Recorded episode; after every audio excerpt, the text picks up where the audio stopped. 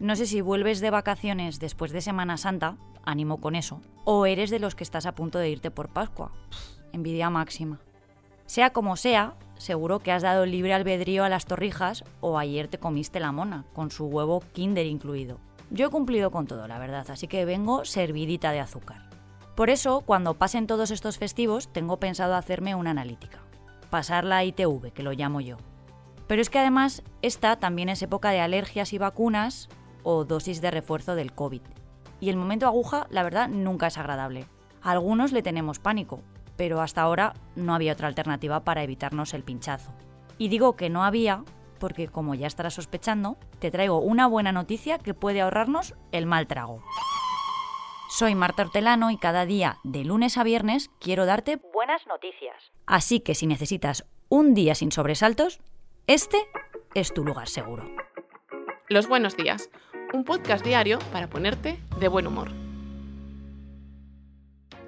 Como te decía, si tienes miedo a las agujas, hoy estás de enhorabuena porque estamos a punto de vivir en un mundo en el que puede que no hagan falta, o al menos ya no tanto. Hace unos días se presentó un curioso invento en el Congreso Anual de la Sociedad Americana de Química. Se trata de una inyección que inocula su contenido a través de la piel, pero sin pincharla. Lo hace mediante aire comprimido. Las personas que reciban la inyección solo notarán un pequeño golpecito mucho menos doloroso que una aguja, por supuesto, será útil para todos los que somos miedosos, pero también para la medicina en general, porque con este instrumento se podrá administrar contenido en polvo. Eso significa que no necesitará refrigeración, no necesitará neveras, y su transporte y conservación serán mucho más sencillos. Eso lo convierte automáticamente en una buena noticia para los países más pobres, porque allí el almacenaje de vacunas es muy complicado por los pocos recursos eléctricos. Cuando me enteré de este descubrimiento, quise saber enseguida quién lo había inventado, que me interesa que funcione. Ha sido cosa de un doctor estadounidense, Jeremiah Gas Smith, espero que se pronuncie así, la verdad, al que durante la pandemia se le agudizó el ingenio. El confinamiento lo llevó a jugar a los inventores con un kit de inyección a chorro, casi para matar el tiempo. Lo montó, pero no le vio demasiada utilidad, hasta que al volver al trabajo en la Universidad de Texas, una de sus ayudantes recordó unos estudios que se hicieron en los años 60 para inyectar productos mediante aire comprimido. Se llegó a usar con el ejército por su rapidez, pero algunos defectillos lo acabaron metiendo en un cajón. Ahora, con algunos cambios, nos traerá esperanza a los más médicas. Nuestro protagonista de hoy tiene dos vocaciones muy claras. Una relacionada con la salud porque es residente de pediatría y otra con la música. Se llama Joan Valls, trabaja en el Hospital San Joan de Déu de de Llobregat y es también violinista de carrera. Así que ha conseguido unir sus dos pasiones para hacer más amena la espera de los niños que entran a quirófano o a alguna prueba delicada.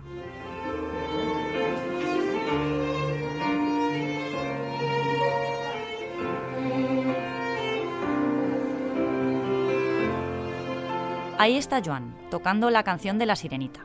El audio lo grabó un enfermero que asistía a una operación de un niño y lo colgó en sus redes. Os describo la imagen. Un quirófano con varios sanitarios vestidos de verde, una camilla y un niño que va a ser operado. Y entre todo ese personal, Joan tocando su violín. Tranquilidad absoluta en un momento complejo en el que padres y pacientes pasan por muchos nervios. Así que cualquier gesto como el de Joan se agradece en un sitio tan frío como la sala de operaciones. Pero es que la cosa no queda ahí. Gracias al protocolo del hospital, uno de los padres se puede quedar con el niño hasta que la anestesia haga efecto y también cuando se despierte para que vea una cara conocida. Joan y su violín claro son hoy nuestra persona extraordinaria. Las retransmisiones deportivas se han convertido en un emblema de la radio. Son todo pasión.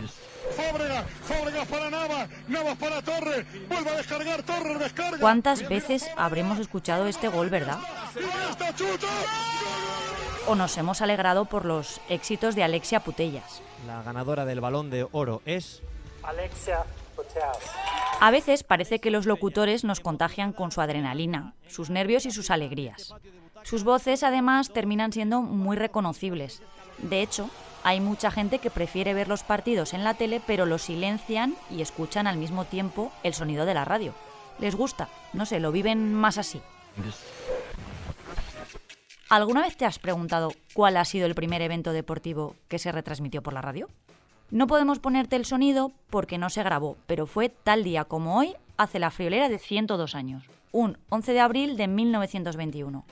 Fue un combate de boxeo en Estados Unidos, en concreto una pelea entre Johnny Dandy y Johnny Ray.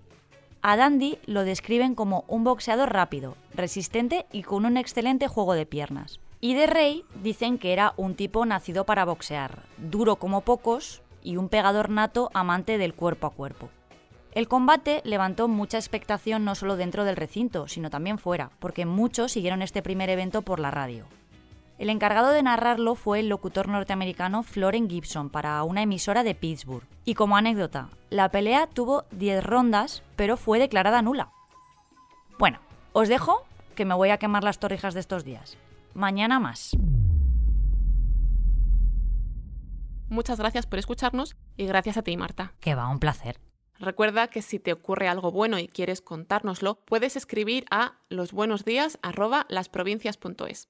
Este podcast ha sido escrito por Marta Hortelano, la edición es de Amalia Yusta y Paco Sánchez, el diseño sonoro de Rodrigo Ortiz de Zárate y la producción de Miquel Labastida y Andrea Morán. De lunes a viernes te esperamos en la web del periódico o en tu plataforma de audio favorita.